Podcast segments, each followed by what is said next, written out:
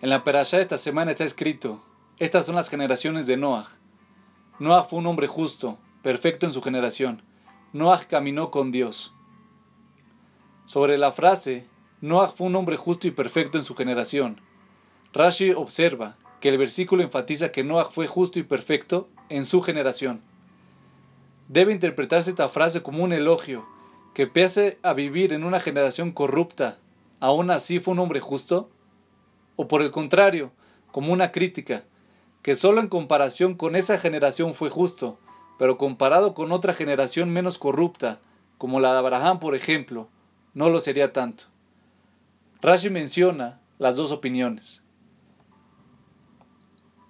Nos explica Rabelisha Kaufman. Independientemente de esta doble opinión, queda claro en los Jajamim que Noah no llegó al nivel espiritual de Abraham. ¿Cuál es la diferencia entre ellos? Rashi mismo lo señala. Noah caminó con Dios, pero Abraham caminó delante de Dios. Noah requería del apoyo de Hashem para mantener su rectitud. Por eso el versículo señala que caminó con Dios, pues Noah caminaba al lado de Dios y él lo sostenía. Abraham, por el contrario, caminaba delante de Dios, sin necesidad que Dios los estuviera en su rectitud. Aún así, ¿de qué manera se expresaba la superioridad moral y espiritual de Abraham con respecto a la de Noah? Hay una distinción marcada entre ellos.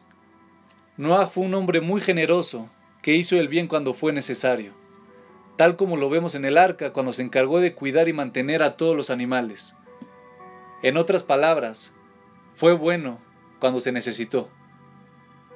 Abraham, por su lado, fue bueno a grado tal que pese a que no era necesario serlo, aún así se esforzaba por beneficiar a otros, tal como lo vemos en el episodio cuando estaba recuperándose físicamente del Brit Milá y fue a buscar a personas a quienes beneficiar.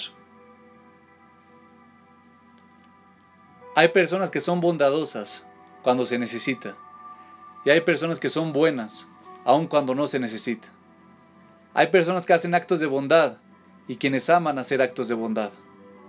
El nivel mayor de bondad no es ser bueno cuando se requiere hacerlo, sino cuando se busca la oportunidad de ser bondadoso con otros, pese a que quizás no sea necesario hacerlo.